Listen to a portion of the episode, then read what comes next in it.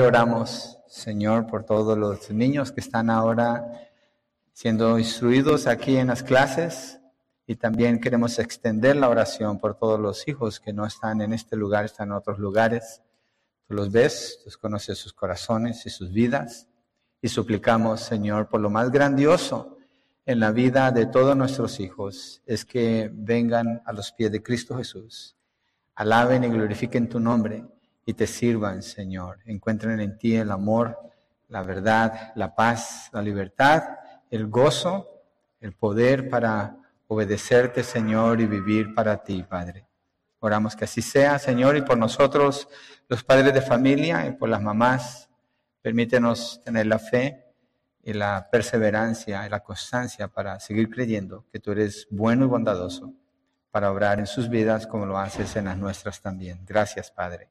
En el nombre de Jesucristo. Amén y amén. Ok, vamos a entrar ahora al tema de hoy. El título es el incomparable valor de ser madre.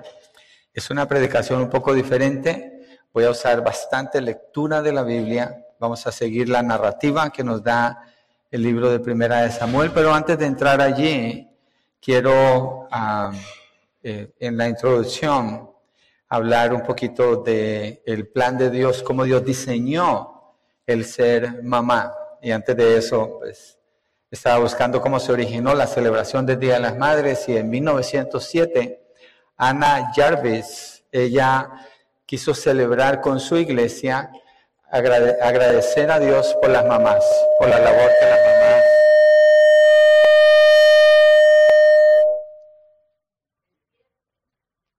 Ok, están ajustando un poquito allá.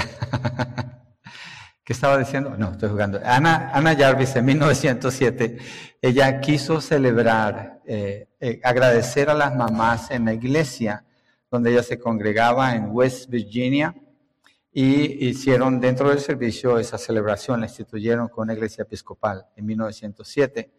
Y después en 1914 el presidente Woodrow Wilson proclamó el segundo domingo de mayo como el Día Oficial de las Madres para ser celebrado en los Estados Unidos.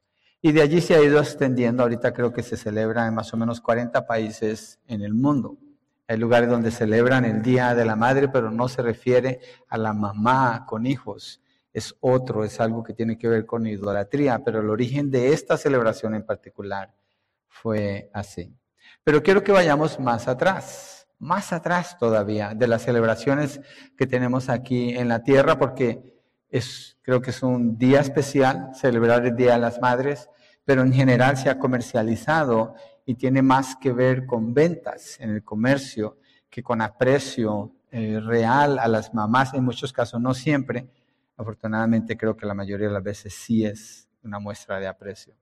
Pero quiero ir con ustedes a algunos textos en el libro de Génesis para que miremos cómo empieza, cómo se establece el que una mujer sea madre. En Génesis 1.28, esta es mi introducción porque después nos vamos a mover al libro de Primera de Samuel. Pero quiero que miremos cómo se origina el plan de Dios, cómo Él lo diseña. Y en Génesis 1.28 dice, y dijo Dios, bueno, ese es el 26, miremos el 28, Dios los bendijo después de crear al hombre y la mujer y les dijo, sean fecundos y multiplíquense, llenen la tierra y sométanla, ejerzan dominio sobre los peces del mar, sobre las aves del cielo, sobre todo ser viviente que se mueve sobre la tierra. Entonces ahí tenemos el origen del matrimonio. Dios crea a un hombre y a una mujer. Gracias, amor. Y en, en este matrimonio es donde vienen los hijos. Él, cuando Dios los bendice, les está diciendo que llenen la tierra, que la poblen.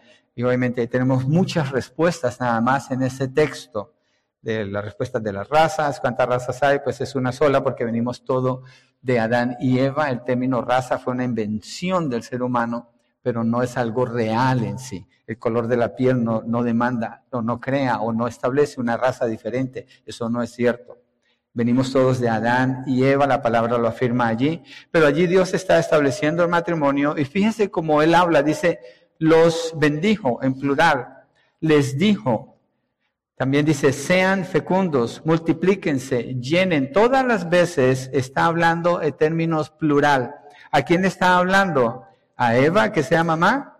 No, a Adán y a Eva que tengan hijos. ¿Por qué estoy usando este texto?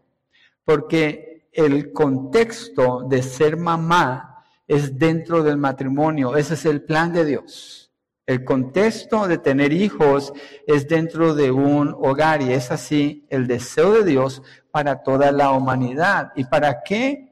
Bendice Dios así a Adán y a Eva para que tengan hijos, para que la tierra sea llenada y sea poblada de seres creados a su imagen y semejanza, para que lo adoren a Él. Y eso nos explica el transcurso que la Biblia nos da cuando habla de la muestra de amor de Dios por la humanidad, aún después del pecado, queriéndolos alcanzar, ofreciendo la salvación a través del Mesías, para que las naciones vengan y lo adoren a Él. Ahí está explicado el propósito de Dios para la humanidad. Y la mamá tiene un papel importantísimo en eso. En Génesis 3.15, miremos también más relacionado con la mujer, aunque aquí es después de que Adán y Eva pecan, el Señor está diciendo las consecuencias que vienen sobre toda la creación por causa del pecado de ellos, pero establece una promesa en Génesis 3.15 en medio de esto. Dice, pondré enemistad entre tú y la mujer. ¿Con quién está hablando Dios aquí? con la serpiente, con Satanás. Dice, pondré enemistad entre tú y la mujer, y entre tu simiente, una descendencia de Satanás, y su simiente. Su simiente está hablando de la mujer, es decir, un hijo de ella. Dice, él te herirá en la cabeza y tú lo herirás en el talón. Está describiendo solo lo que se llama el protoevangelio. Es la primera vez que en la escritura se menciona el evangelio. Y nos deja ver el corazón de Dios, de rescatar a la humanidad a través de una de el hijo, obviamente de una madre, que es la simiente de ella que herirá en la cabeza a la simiente de Satanás. Allí está la promesa de la restauración de la humanidad en Génesis 3.15. Y mire lo que dice en Génesis 3.16, cuando específicamente habla de cómo la mujer dará a luz a sus hijos. A la mujer dijo, en gran manera multiplicaré tu dolor en el parto, con dolor darás a luz los hijos, con todo tu deseo será para tu marido y él tendrá dominio sobre ti. Pero la parte que quiero enfocarme es, en gran manera multiplicaré el dolor en el parto, con dolor darás a luz los hijos. ¿Qué más podía haber dicho Dios de Eva en este punto? Pero el énfasis que él mantiene, si se fijan, es en ella ser mamá. ¿Y cómo va a ser mamá? Obviamente hay un aumento, de los dolores. Esto indica que ya habían dolores o, iban a haber antes de esto, pero aquí se aumenta por causa del pecado. Y si le preguntamos aquí a cada mamá cómo fue el nacimiento de sus hijos, obviamente fue con dolor. Entonces, ¿qué es lo que quiero mostrar? Así como Dios dijo, así como Dios estableció, así lo vemos hoy en día. Estos son principios de la creación. ¿Por qué me estoy yendo aquí? Porque estos principios de la creación son importantísimos para mirar hoy, el día de hoy, año 2022, que nada ha cambiado en el diseño de Dios. El hombre quiere cambiar el diseño de Dios, quiere hacer cosas contra la naturaleza. Pero hay un diseño que Dios bendice, hay un diseño que Dios sostiene, hay un diseño que identifica a la humanidad, en este caso a las mamás. Mire Génesis 3:20, lo que dice Adán. El hombre le puso por nombre Eva a su mujer, porque ella era la madre de todos los vivientes. Es la primera vez que se usa el término madre en la Biblia, aquí, cuando Adán dice eso, inspirado por el Espíritu Santo, y la llama a ella madre. Hay otro texto en 2.24 donde dice que la llama mujer porque fue hecha del hombre, hablando de la cercanía, de la unidad entre ellos dos, pero aquí habla del propósito de ella, de ser mamá principalmente. Una pregunta que es bueno, basado en estos principios, hacerle a una jovencita, yo creo que no debería ser, ¿qué carrera piensas estudiar? Sino, ¿cómo es tu anhelo para ser mamá? Porque ese es el diseño de Dios. No una carrera, no está mal que una mujer estudie una carrera, yo no estoy diciendo que eso sea en sí pecaminoso, lo que estoy diciendo es el propósito de Dios para la mujer tiene que ver con ser mamá, con tener hijos, con tener hijos, para que esos hijos le sirvan a Dios. Entonces ella es llamada por Adán Eva, y eso significa vida En hebreo, la palabra que él usa para referirse a ella significa vida. Y cuando una mujer da a luz un bebé, está dando a luz vida, obviamente.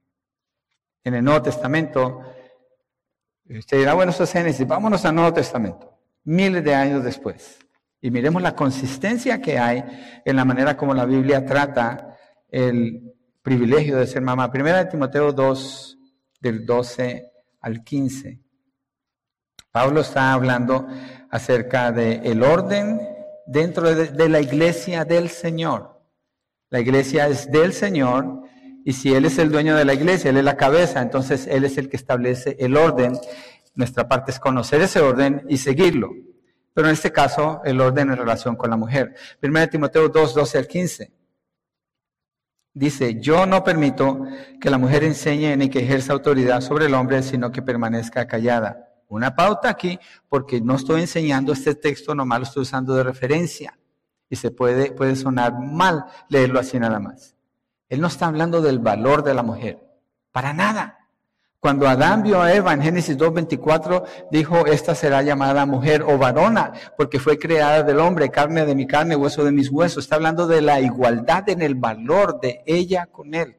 Cuando nos movimos a Génesis 3.20, él la llama a ella Eva, da otro nombre es la madre de todos los vivientes. Está hablando de la función de ella, ya no es del valor, sino de la función. Cuando llegamos aquí, y Pablo dice esto, yo no permito que la mujer enseñe ni ejerza autoridad sobre el hombre, sino que permanezca callada.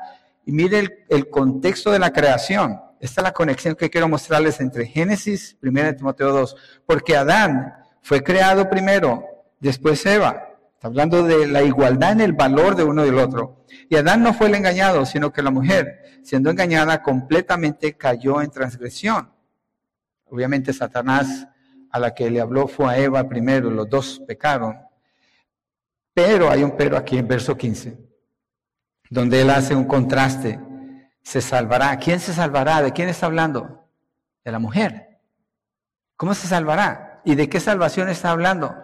No puede estar hablando de la salvación de su alma. ¿Por qué? Porque nadie puede salvarse a sí mismo. Nadie puede hacer algo por su salvación. Solo la puede recibir de Dios. Entonces se salvará engendrando hijos. ¿Por qué Pablo está hablando así? Si permanece en fe, amor y santidad con modestia. Porque Pablo está hablando de la función de la mujer dentro del propósito de Dios.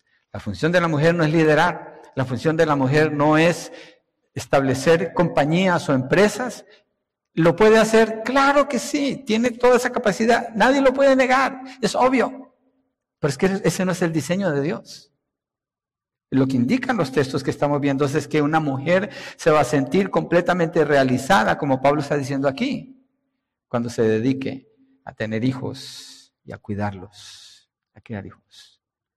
Y no está hablando de la salvación de su alma, porque dice que en Génesis ella fue engañada, está hablando de quitar el estigma de que a través de ella fue que entró el pecado a la humanidad y después obviamente Adán hizo lo mismo.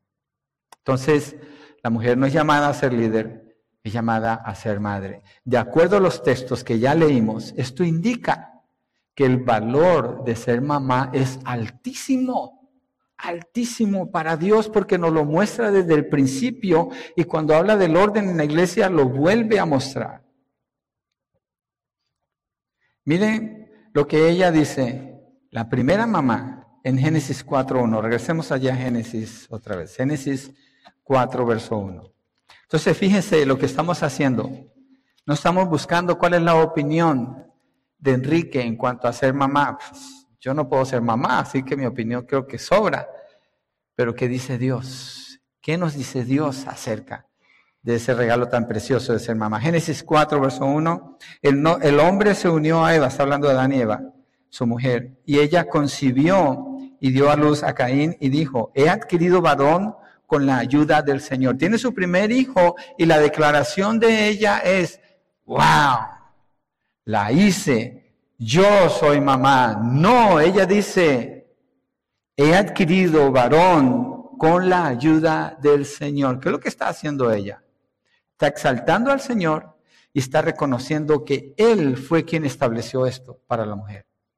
Él lo estableció y ella lo está viendo como algo muy valioso. Después tiene a Ver, su otro hijo, después tiene a Seth más adelante.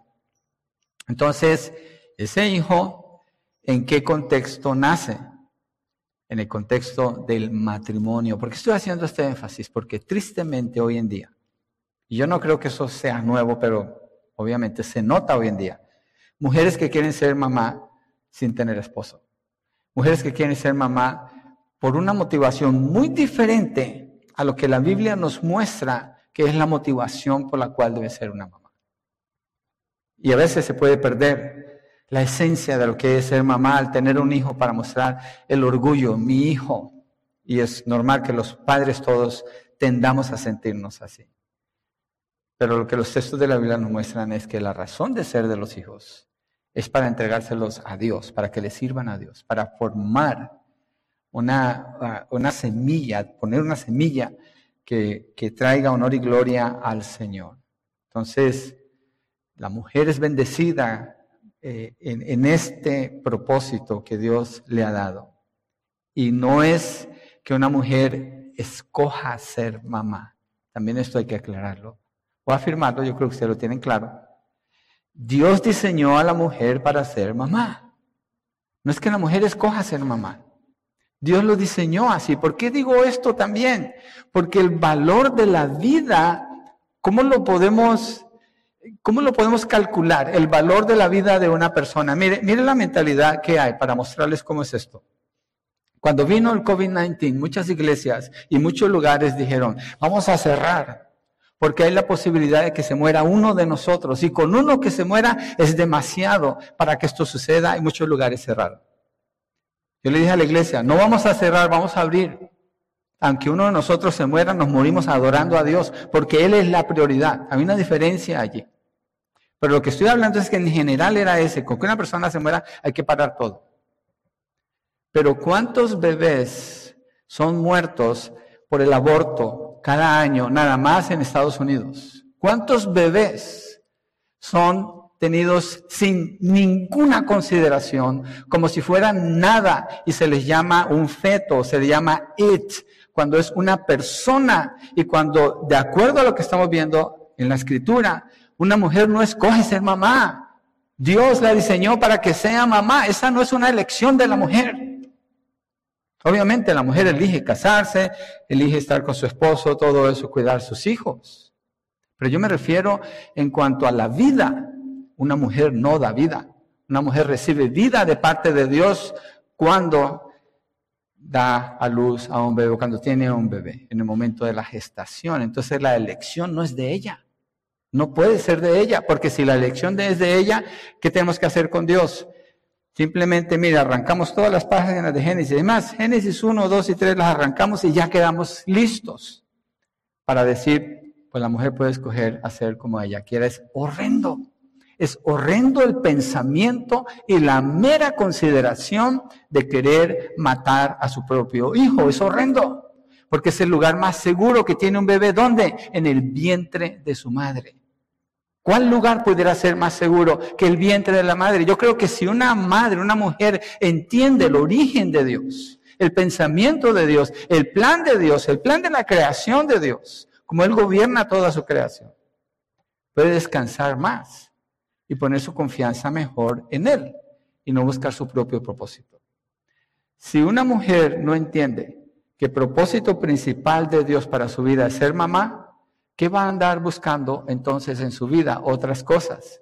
Y cuando viene el tiempo de ser mamá, si esas cosas tomaron prioridad, ser mamá va a ser un estorbo.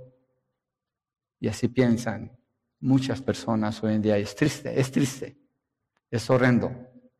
Dios diseñó a la mujer para que sea mamá y sea mamá en el contexto del matrimonio. Por tanto, la mujer casada debe buscar en todo sentido y en todo tiempo cómo llevar a cabo este llamado tan precioso, esta bendición tan grande de ser madre. Y todas ustedes saben eso. Todas ustedes las que son mamás son testigas y dan testimonio ustedes mismas la manera como presentan a sus hijos, la manera como se refieren a sus hijos, las lágrimas que ustedes han llorado por sus hijos, el dolor que han sentido por ellos. Ser mamá es una bendición, es un privilegio incomparable. Es incomparable. Pero Satanás sigue obrando hoy en día como obró desde Génesis 3 para desviar a la mujer del propósito de Dios, para sacarla de la unidad material, para matrimonial, para llevarla a una independencia, para que sea ella misma quien diseñe su propio futuro. Y eso causa una catástrofe, porque una vez que usted toca la hermosura y el privilegio de ser mamá como Dios lo diseñó, usted toca la familia, usted toca la sociedad, usted toca todo el planeta. Es esencial el propósito de la mujer dentro del plan de Dios. Es esencial, es importantísimo, es importantísimo. Ese es el diseño de Dios. Y la mujer que decide vivir bajo ese diseño, entonces logra alcanzar el máximo de su realización como persona. Yo recuerdo hace unos años se decía de las supermamás y se hablaba mucho, oh, las supermamás. Cuando nuestros hijos estaban pequeños, yo escuchaba muchos programas que hablaban de la familia y decía, ¿por qué dicen supermamás? ¿A qué se están refiriendo? ¿O es que son las mujeres que trabajan y aparte de eso crían a sus hijos? Y eso no es una supermamá, eso es una mamá que dejó su lugar. Una supermamá es una que se queda en la casa. Es una que entiende su llamado. Es una que dedica su vida, su esfuerzo para cuidar de sus hijos, para criarlos en el temor del Señor. Esa es una supermamá. Esa es una mamá. Las otras son medias mamás.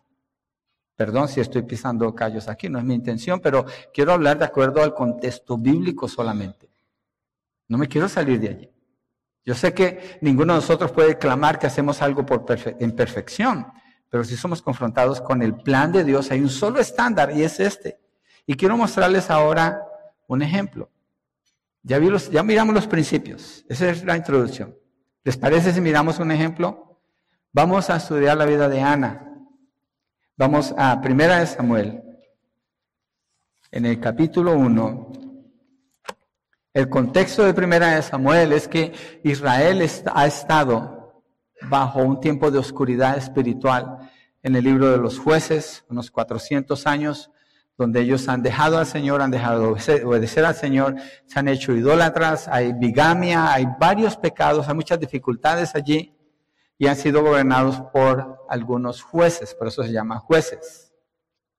Y Samuel, el libro de Samuel está escrito para presentar el nacimiento de Samuel y la función que él llevó a cabo, que fue muy, muy importante para la nación de Israel. Pero Ana, la mamá de Samuel, nos deja ver una mujer que tomó acción en conformidad con el diseño de Dios.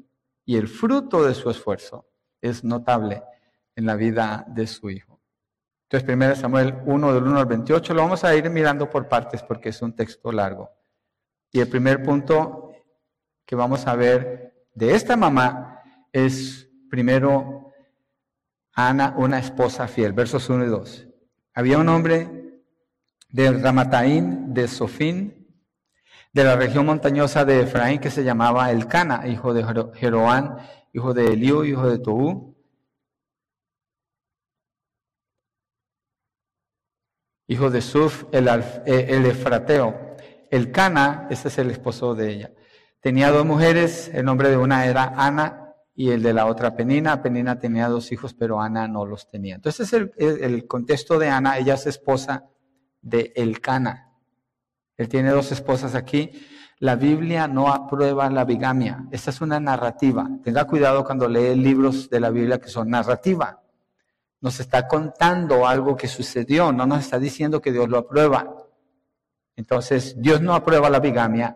Esto muestra la condición de pecado en que se encuentra Israel. Y este hombre, aunque es un hombre que busca a Dios, ha entrado en esta situación donde en ese entonces una mujer que no tenía hijos era considerada como una mujer que estaba bajo maldición o había sido olvidada por Dios, había una gran presión de la cultura por tener hijos, entonces a veces ellos se casaban con otra mujer para tener hijos con ellas y tener, y tener descendencia, y parece que esto es lo que sucede aquí. Pero el contexto es que ella es una esposa fiel, ¿por qué? Porque yo no creo que esta vida sea fácil. Siendo esposa de Elcana, Y él tiene otra esposa y con ella tiene hijos y Ana no tiene hijos. Entonces nos muestra primero el carácter de ella. En la letra A, la condición espiritual de Ana, miremosla. Versos 3 a 5. Todos los años, aquel hombre, el esposo de ella, subía de su ciudad para adorar y ofrecer sacrificio al Señor de los ejércitos en Silo. Entonces, dentro del matrimonio, él está liderando bien a su esposa en cuanto a lo que es adorar a Dios. Tiene un buen líder, ¿sí? Entonces dice, para adorar, ofrecer sacrificio al Señor de los ejércitos en Silo, allí los dos hijos de Elí y Ofni, de Elí, Ofni y Fines, eran sacerdotes del Señor. estos dos nombres, Ofni y Fines, es como una mancha en la descripción de algo precioso. Tengamos eso en cuenta. Pero hay un contraste que el escritor deja ver allí. Más adelante lo podemos observar un poco. Verso 4. Cuando llegaba el día en que el Cana ofrecía sacrificio, daba porciones a Penina, a su mujer y a todos sus hijos e hijas. Estas porciones es, ellos hacían sacrificios de animales y de la carne se repartían, hacían una fiesta. Y dice que él repartía a todos sus hijos y a Penina, pero a Ana, verso 5, le daba una doble porción pues él amaba a Ana, aunque el Señor no le había dado hijos. El corazón de él estaba inclinado, era por Ana principalmente, aunque era con otra mujer que tenía toda esta familia. Entonces ahí nos deja ver la condición espiritual de Ana, es que ella sigue a su esposo porque van juntos a adorar la ciudad Silo, Silo así se llamaba. Verso 6 al 8, miremos la condición emocional de Ana porque pensaríamos, wow, un hombre con dos mujeres, ¿cómo será ese hogar? ¿Será que es un hogar feliz y nos deja ver, una, nos muestra cómo Dios no aprueba esto? Pero aún así está mostrando paciencia en una cultura donde hay mucha perversión y se han ido a estas cosas aún así, pero les permite adorar. Verso 6. Su rival Penina la provocaba amargamente para irritarla. Obviamente Penina sabía que Alcana amaba a Ana, pero Ana no tenía hijos. Entonces esta mujer la humillaba, la irritaba amargamente porque el Señor no le había dado hijos. Verso 7, esto sucedía año tras año. Siempre que ella subía a la casa del Señor, Penina la provocaba por lo que Ana lloraba y no comía. Emocionalmente Ana se encuentra en depresión. Ese es el término que usamos hoy en día, depresión. Está llorando y no comía. ¿Cuándo? ¿Cuánto tiempo? Dice que año tras año, año tras año, y ella no se sale del matrimonio, ella permanece con Alcana, siguiendo el liderazgo de él en un ambiente que Dios no aprueba completamente, pero este hombre todavía busca a Dios. La sociedad lo ha aceptado así, Dios no, pero ella se mantiene fiel en su matrimonio. Verso 8, entonces el Cana su marido le dijo, Ana, ¿por qué lloras y no comes? ¿Por qué está triste tu corazón? ¿No soy yo para ti mejor que diez hijos? Ella ni, le daban ganas de comer en la celebración que hacían ellos. Y él la quiere consolar, afirmándola en el amor que él tiene por ella. Punto dos. Miremos cómo Ana es una mujer de oración. Entonces ya vimos que ella, el contexto familiar donde ella vive, se mantiene como una esposa, está sufrida mucho, esas sus emociones, pero ahora miremos qué hace ella en medio de su, del dolor que está sintiendo y cómo esta otra mujer la humilla tanto. Verso 9. Pero Ana se levantó después de haber comido y bebido estando en Silo, y mientras el sacerdote Elí estaba sentado en la silla junto al poste de la puerta del templo del Señor, ella muy angustiada, aquí nos deja ver otra vez el sufrimiento de Ana, muy angustiada, verso 10, ¿qué hacía? Oraba al Señor y lloraba amargamente. ¿Con quién lloraba ella? Con el Señor. ¿Por qué es importante esto? Porque Ana podía poner disensión en el hogar donde ella vivía. Pero ni una parte del texto dice que ella quiso poner disensión o enemistad. Ella lo que hizo fue mantenerse sumisa al líder que Dios le había dado y su angustia y su tristeza se la está llevando al Señor en oración. Dice, oraba al Señor y lloraba amargamente, está expresando su dolor con él. Verso 11, entonces hizo voto y dijo, cuidado con esto del voto, quiero aclarar algo. Ana, cuando la parte que nos está narrando aquí dice que ella lleva años en ese sufrimiento. Quiere decir que cada año ella está sufriendo, pero ella está orando, está clamando al Señor. Cuando dice que hizo voto, no es algo ligero. No es algo, dale un voto al Señor, o prométele algo, o pídele algo, y entonces, no, no, no, no. Estamos hablando de una mujer, una mujer seria en su relación con Dios, en su relación con su hogar. Oraba al Señor, lloraba amargamente, entonces hizo voto y dijo, oh Señor de los ejércitos, si te dignas mirar la aflicción de tu sierva, te acuerdas de mí y no te olvidas de tu sierva, sino que das un hijo a tu sierva.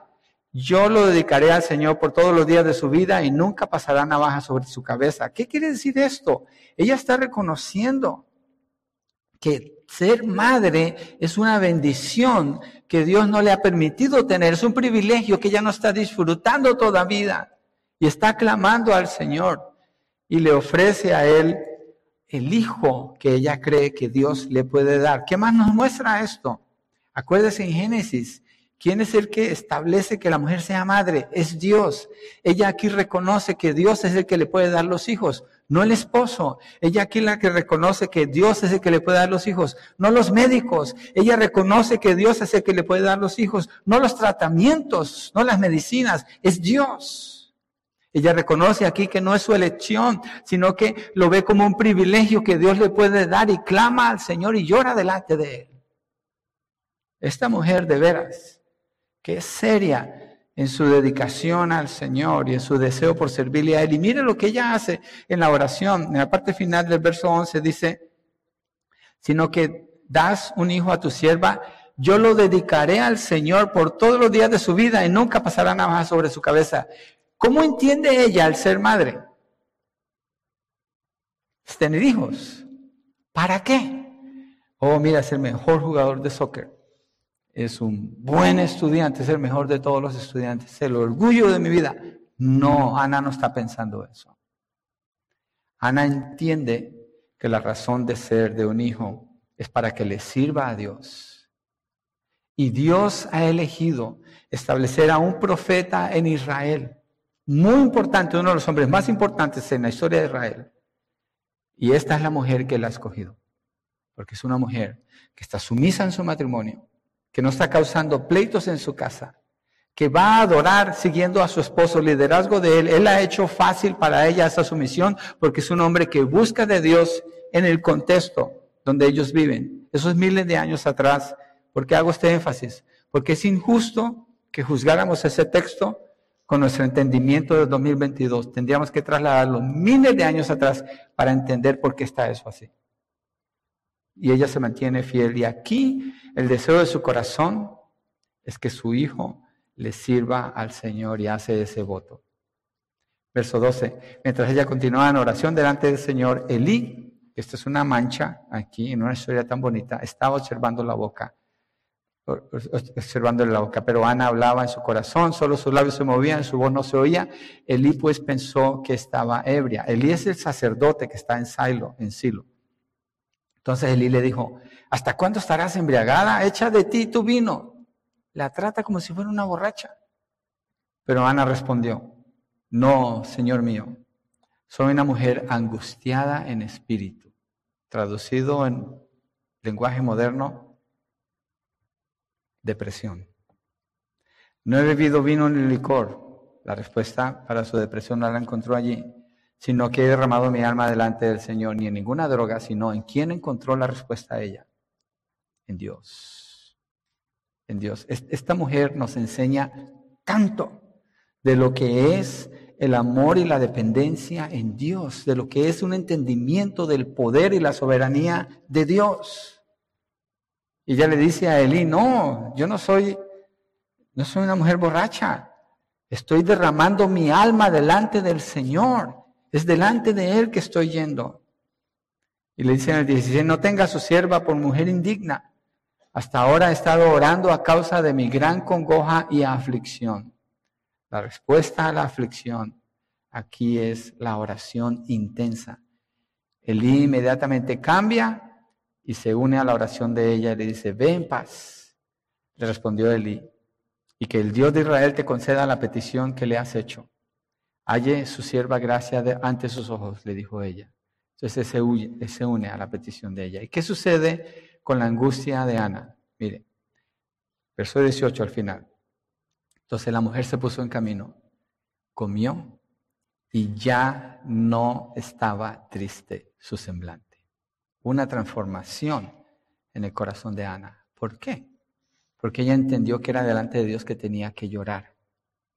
Ella no tenía que estar quejándose aquí, allá y hablando mal de su esposo o hablando mal de su casa, sino mantenerse fiel donde Dios la había llamado y esperando que Dios la podía bendecir con el privilegio de ser mamá. Y tiene paz. Comió, ya no estaba triste su semblante. Hay un texto en Filipenses que dice, por nada estén afanosos, si no sean conocidas todas sus peticiones delante de Dios con oración y ruego y con acción de gracias y la paz de Dios, que sobrepasa todo entendimiento, guardará sus corazones y sus pensamientos en Cristo Jesús. Está dando la fórmula para la depresión allí. Todos somos expuestos a eso, al sufrimiento por diferentes circunstancias. Ana lo estaba y lo estaba constantemente porque en su misma casa era víctima de algo, un abuso psicológico lo llamaríamos hoy en día. Pero la respuesta la encontró en Dios y el propósito de su vida no se apartó de su corazón. Ella entendió cuál era su propósito. No era independizarse de su esposo, no era hacer su propia línea, sus propias metas. Era buscar el propósito de Dios y lo busca y hace ese voto allí y siente paz en su corazón. Tercero, Ana recibe la bendición del Señor. Versos 19 al 20. 19 a la mañana siguiente, se levantaron bien temprano, adoraron delante del Señor y regresaron de nuevo a su casa en Ramá. Está hablando del Cana, Ana, su familia. Y el Cana se llegó a su mujer y el Señor se acordó de ella. Cuando dice se llegó a su mujer, está hablando de que tuvieron relaciones matrimoniales él y ella. Y cuando dice que el Señor se acordó de ella, es que el Señor está respondiendo la petición que ella le hizo. ¿Cuánto tiempo pasa después de esa última oración cuando ella queda embarazada? No dice el texto, pareciera que fuera el mismo día por la manera como está la narrativa, pero es posible que hayan varios días allí. Verso 20. A su debido tiempo, después de haber concebido, Ana dio a luz un hijo y le puso por nombre Samuel, diciendo, porque se lo he pedido al Señor. Varias cosas que yo veo aquí. Después de haber concebido, el momento de la concepción es cuando empieza la vida de ese bebé. Empieza, cuando se unen esas células, empieza la vida. Ese es el momento de la concepción. La ciencia hoy en día se atreve a querer establecer cuándo comienza la vida de un bebé o cuándo vale. Es tan horrendo lo que quiere hacer el ser humano en contra de Dios en la perversidad de su mente, que en California tenemos una ley 2223. Creo que ya están por pasarla, si no la pasaron ya. Y esa ley indica que no hay ninguna persecución judicial contra una persona que tenga que ver con la muerte de un bebé hasta un mes después de haber sido abortado, porque a veces los abortan y nacen vivos y todavía dan un mes para deshacerse de la vida de ese bebé. Es horrendo. Si nos regresamos un poco más, la Corte Suprema aprobó lo que es el partial birth abortion. Partial birth abortion, el nacimiento parcial de un bebé es cuando tiene nueve meses de embarazo a la mujer y dice, no lo quiero, por cualquier razón la ley dice así. Eso es lo que es Roe versus Wade, que está tratando la Corte Suprema. Es una, de las leyes más radicalmente liberales en todo el mundo y las noticias a usted le mienten en cuanto a eso. Cuando el bebé tiene nueve meses y la señora dice, yo no lo quiero, el médico voltea al bebé con las pinzas que lo pueden manipular sacan la cabeza primero, clavan unas tijeras en el cuello, meten un vacuum y succionan el cerebro, lo matan y después dicen, es un aborto. La palabra de Dios dice aquí, a su debido tiempo, después de haber concebido. ¿Por qué concibió? Mira lo que dice en, en, la frase anterior. El Señor se acordó de ella. ¿Qué dice en la frase anterior? Ana clamó a Dios. Ana le pidió a Dios. Esto no es del ser humano. Esto es una obra de Dios. Un ser humano no tiene derecho a terminar lo que Dios está haciendo. Una persona no tiene derecho sobre la vida de otra persona. ¿Sabe qué dice la Biblia en cuanto al homicidio? El aborto es un homicidio. El que le quita la vida a otra persona pierde el derecho de vivir. En el momento que lo hace, perdió el derecho de vivir. La pena de muerte está descrita en Génesis capítulo 9 Cuando Dios le entrega la justicia al hombre, ya no es el que la hace directamente, sino se la entrega al hombre y establece una persona que mata a otra persona perdió el derecho de vivir. Estamos hablando del Día de las Madres. Estamos hablando de celebrar el, el, privilegio más grande que una persona tiene en la tierra. Ver a otra persona nacer de su vientre, cuidarlo por esos nueve meses. ¿Acaso el hombre puede definir eso? ¿Cuándo es el momento de la concepción?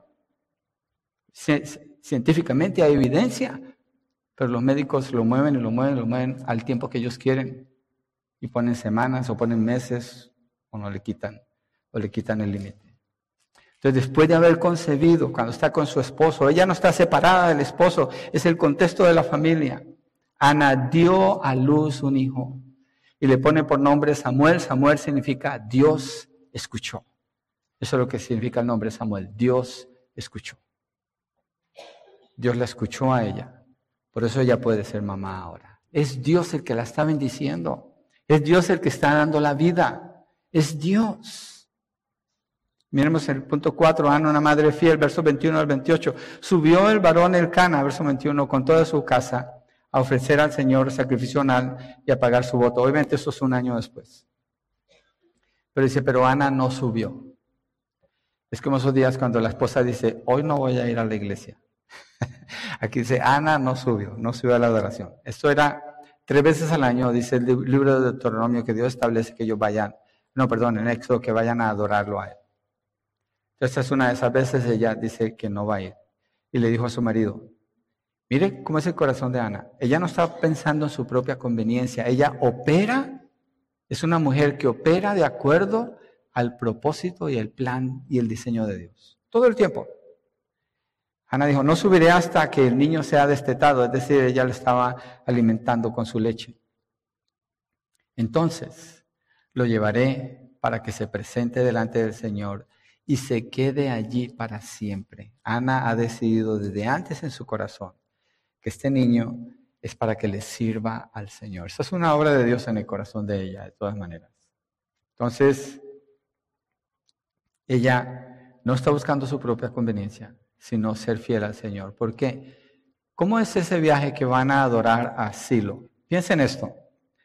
Por eso hay que tener cuidado. Estamos hablando de un texto que tiene miles de años. Es otra cultura.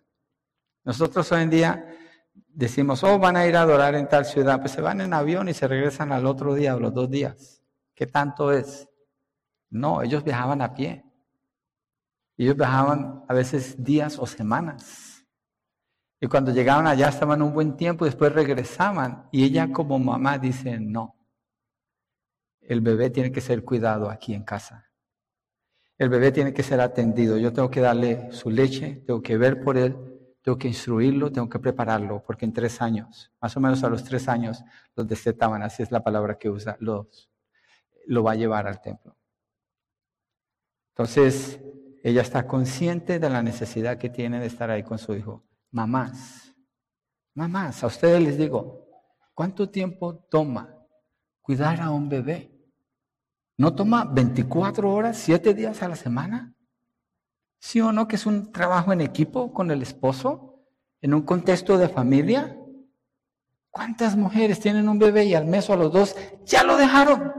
Ya tienen una babysitter.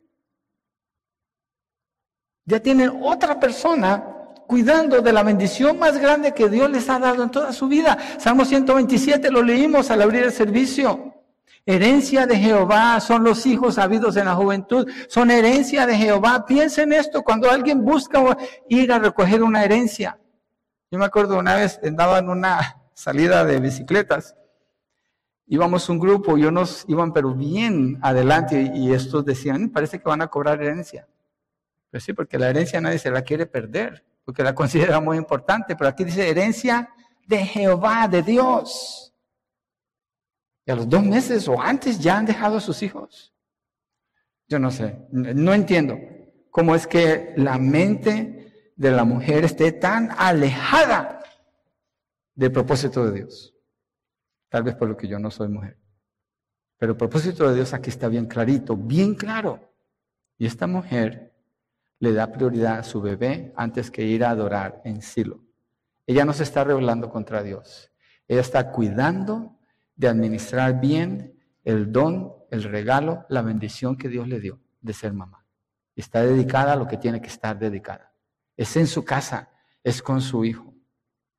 Yo entiendo las complicaciones de la cultura en que vivimos hoy en día, pero me quiero quedar no más con el estándar. Cada quien tiene que tomar esto y mirar cómo aplica esto a mi vida, qué hago para considerar el estándar de Dios. Verso 23, cercano a su marido le dijo, haz lo que mejor te parezca, quédate hasta que lo hayas destetado, solamente confirme el Señor su palabra. Y se refiere al Señor, es, es comprensivo con ella, le da su espacio y parece que hay acuerdo entre ellos dos para que esto se haga así. Y la ley, ella no está violando ninguna ley, porque la ley que Dios les dio a ellos era que los hombres eran los que tenían que ir allá, no más que el Cana se iba con toda su familia siempre.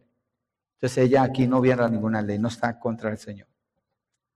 Ana se quedó y crió a su hijo hasta que lo destetó. Después de haberlo destetado, llevó consigo al niño y lo trajo a la casa del Señor en Silo, aunque el niño era pequeño. También llevó un novillo de tres años, un efa de harina y un odre de vino.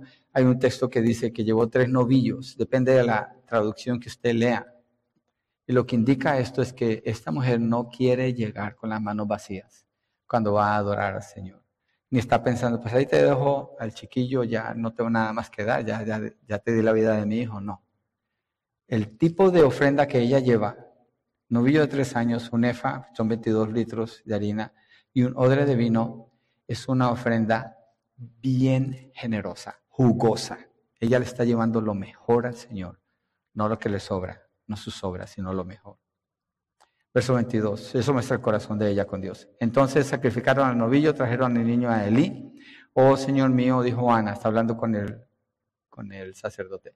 Vive su alma, Señor mío, que soy la mujer que estuvo aquí junto, te está dando testimonio, orando al Señor. Por este niño oraba y el Señor me ha concedido la petición que le hice, por lo cual yo también le, lo he dedicado al Señor todos los días de su vida. Estará dedicado al Señor y adoró allí al Señor.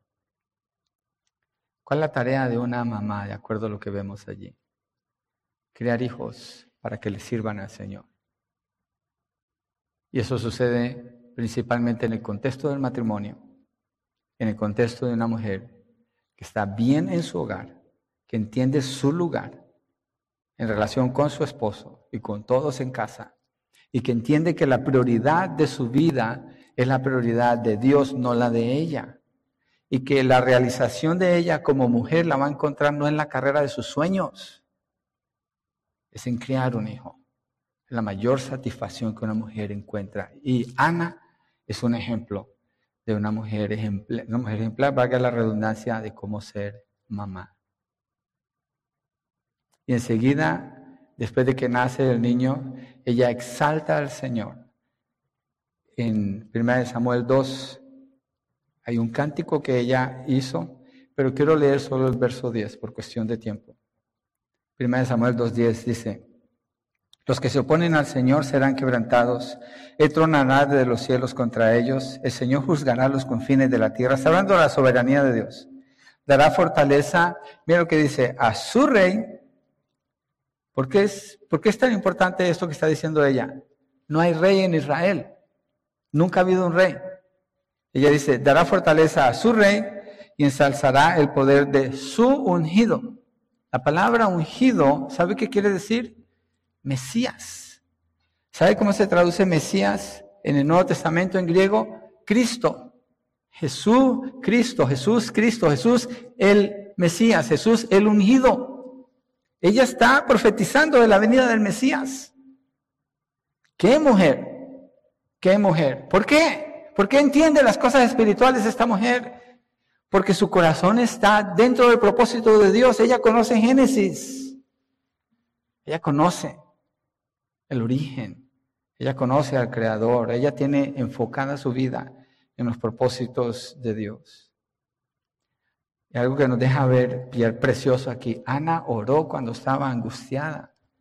Sentía amargura en su corazón por la opresión que ella sentía, tristeza pero también oró cuando estaba bendecida, que es cuando hace este canto del capítulo 2. Es una mujer que permanece fiel. Y la, historia continúa, yo sé que ustedes piensan que ya terminamos, pero esta es mi introducción, nada más falta otra parte más. No, ya, ya estamos llegando cerca. Pero que quiero mostrarles esto, cómo la historia continúa. Muestra que Ana tuvo más hijos. ¿Cuántos hijos le pidió ella al Señor?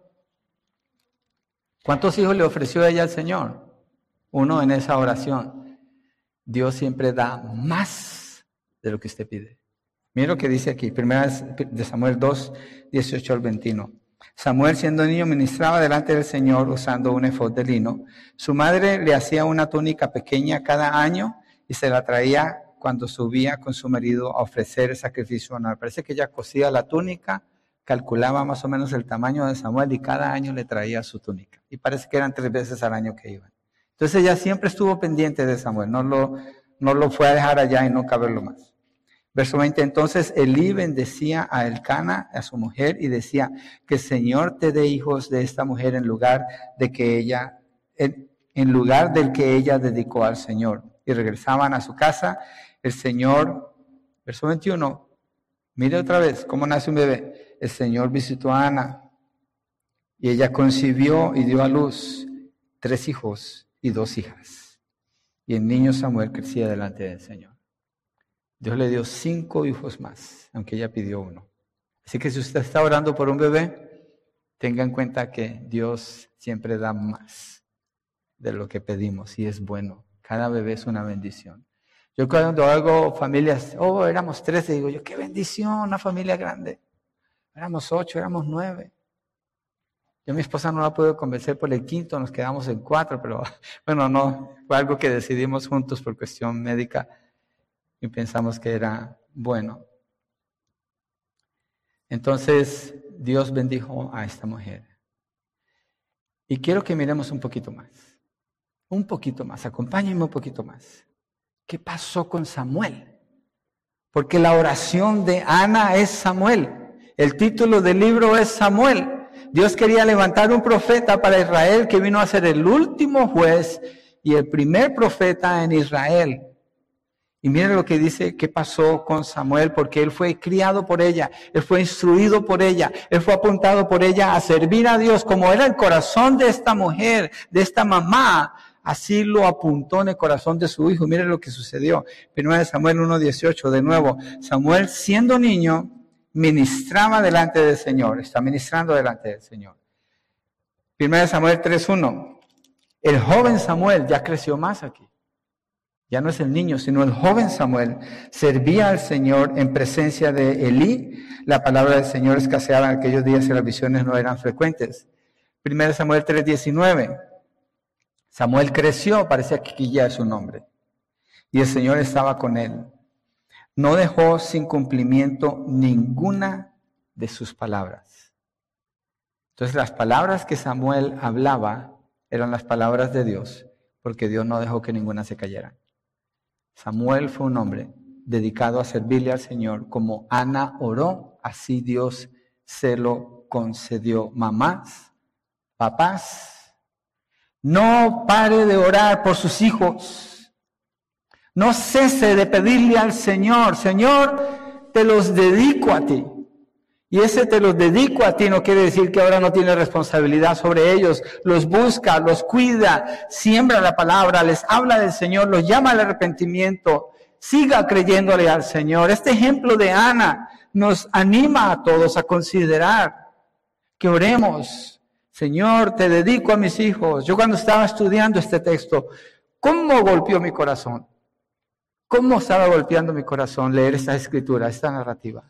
Qué significativo, qué grande es esto, qué contraste tan marcado con el mundo donde vivimos. Una cultura de muerte que celebra la muerte cuando la palabra nos llama a celebrar la vida y a ver la bendición de Dios en los hijos como el privilegio más grande que una mujer pueda tener, como lo más bello que sucede en un hogar. Y Samuel llegó a ser profeta y juez de Israel. ¿Y qué más hizo Samuel? Ungió a Saúl como rey, el primer rey de Israel. Y después cuando Dios desechó a Saúl por su desobediencia, ungió a David como rey de Israel. El mejor rey que tuvo Israel fue David. ¿Y qué hizo Dios con David? Le prometió que le iba a dar un hijo, el cual se sentaría en su trono, y su trono sería eterno para siempre. Y cuando llegamos al Nuevo Testamento encontramos que Jesucristo es llamado el Hijo de David. Samuel cumplió un papel muy importante.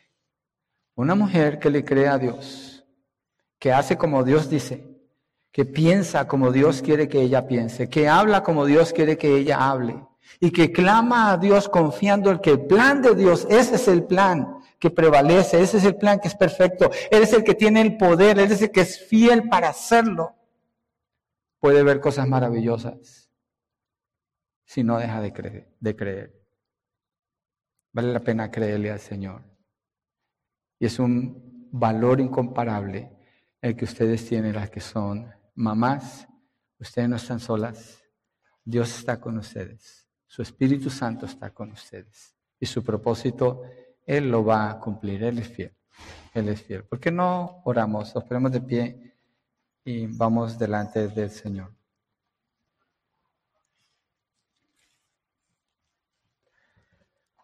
Wow, gloria a Dios por su palabra. Yo sé que hay mucho más que se puede decir de ese texto, pero creo que esta parte nos ayuda, nos enfoca, nos fortalece. Padre, gracias. Gracias, Señor, por el orden que tú nos muestras y que no ha cambiado. La cultura quiere cambiarlo y forza cosas aquí y allá y termina en un camino que es de muerte y destrucción y dolor.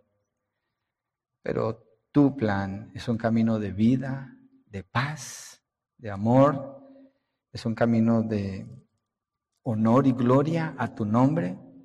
Es un camino de fe donde tú llamas a quienes creen en ti a creer, a creer desde lo que dices en Génesis y a mirar ejemplos como el de Ana, que fue una mujer que decidió creer. Ella creyó en lo que conocía de tu palabra y te creyó a ti, Señor. Y sufrió, y sufrió mucho pero sufrió creyendo que tú le ibas a responder un día, Señor. Gracias, Padre, por el resultado que vemos en esta historia, por la bendición tan grande, Señor, que es conocer este texto. Gracias por el privilegio tan bello que muchas hermanas aquí han recibido de ser mamás, que mujeres jóvenes pueden anhelar en su corazón, que tú les ayudes a encontrar cómo es su lugar, Padre. Tú Tú tienes una guía para cada persona, es obvio en tu palabra. Gracias.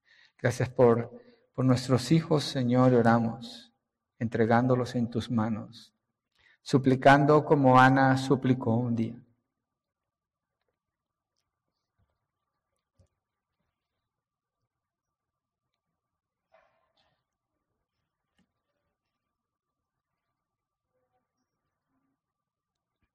que cada uno de ellos viva para servirte, Señor. Lo creemos. Creemos que tú eres fiel para hacer esto. Y oramos así, Señor. Pedimos que tu propósito se cumpla y que nuestra fe sea fortalecida en lo que tú nos dices, en tu palabra, en lo que tú nos muestras, en tu verdad, Señor. Gracias, gracias Dios. En el nombre de Jesucristo. Amén y amén.